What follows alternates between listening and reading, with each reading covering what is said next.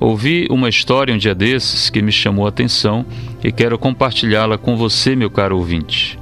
O dono de um pequeno comércio amigo do grande poeta Olavo Bilac abordou na rua e lhe disse: Senhor Bilac, estou precisando vender o meu sítio, que o senhor tão bem conhece. Será que o senhor poderia me ajudar a redigir o anúncio para o jornal? Olavo Bilac apanhou o papel e escreveu: Vende-se uma encantadora propriedade, onde cantam os pássaros ao amanhecer no extenso arvoredo, cortada por cristalinas e marejantes águas de um ribeirão. A casa, banhada pelo sol nascente, oferece a sombra tranquila das tardes na varanda. Meses depois, o poeta topa com um homem que queria vender o tal sítio e lhe pergunta se ele o havia vendido. Nem penso mais nisso, disse o homem. Quando li o anúncio é que percebi a maravilha que eu tinha. Meu sítio é maravilhoso. Não há dinheiro que pague você ter um lugar onde os pássaros cantam próximo de sua janela, em galhos de tão belas árvores. E o ribeirão, então?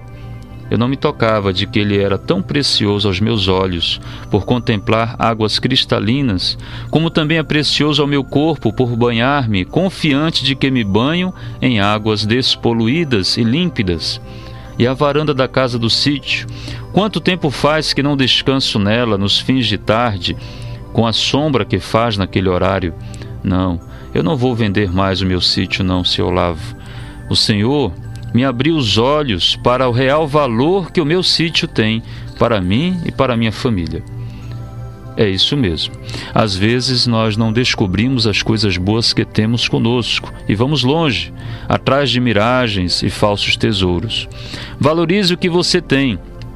A pessoa que está ao seu lado, vendo quanto ela é importante para você, como companhia, no convívio afetuoso, fraterno, às vezes você até pode ter algumas diferenças com quem você convive mas pense em como essa pessoa é importante para você. Valorize os amigos que estão perto de você, até mesmo aqueles que parecem falar muito ou que lhe chateiam. Eles são importantes para você e você é importante para eles. Você é chamado por Deus a ser luz junto deles, mas eles também querem ser luz para você. Aceite-os, entenda-os, ajude-os e permita ser ajudado por eles. Construa um laço forte e saudável de amizade em torno deles. Valorize o emprego que Deus lhe deu. Você tem dons que foram dados por Deus para desempenhar a função que você tem no emprego que você possui. Então agradeça a Deus por isso. Mas é claro que você irá sempre buscar crescer nesse emprego. Para isso, prepare-se bem, estude, se forme, tendo sempre o cuidado para não puxar o tapete de ninguém, pois você terá o seu lugar e o teu irmão e tua irmã também têm o lugar deles.